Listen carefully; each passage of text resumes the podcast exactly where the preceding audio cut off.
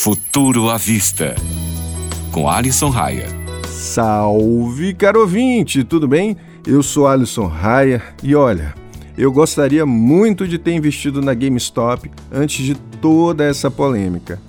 Caso você esteja por fora do que aconteceu na última semana, eu explico. Alguns usuários da rede social Reddit resolveram comprar em massa as ações da GameStop, uma loja de jogos eletrônicos. Como resultado, o valor da ação começou a subir e os investidores de Wall Street foram pegos comendo cuscuz com leite.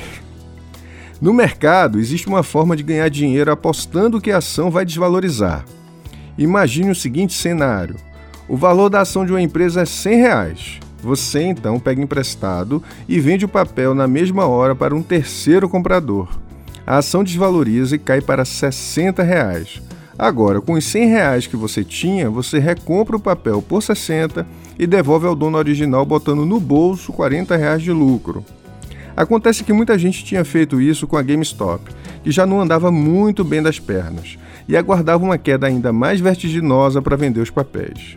Contudo, em um efeito de manada do pessoal do Reddit, as ações começaram a valorizar cada vez mais o que gerou um prejuízo estimado em torno de 1,2 bilhões de dólares para o bolso de quem manipulava o mercado assim.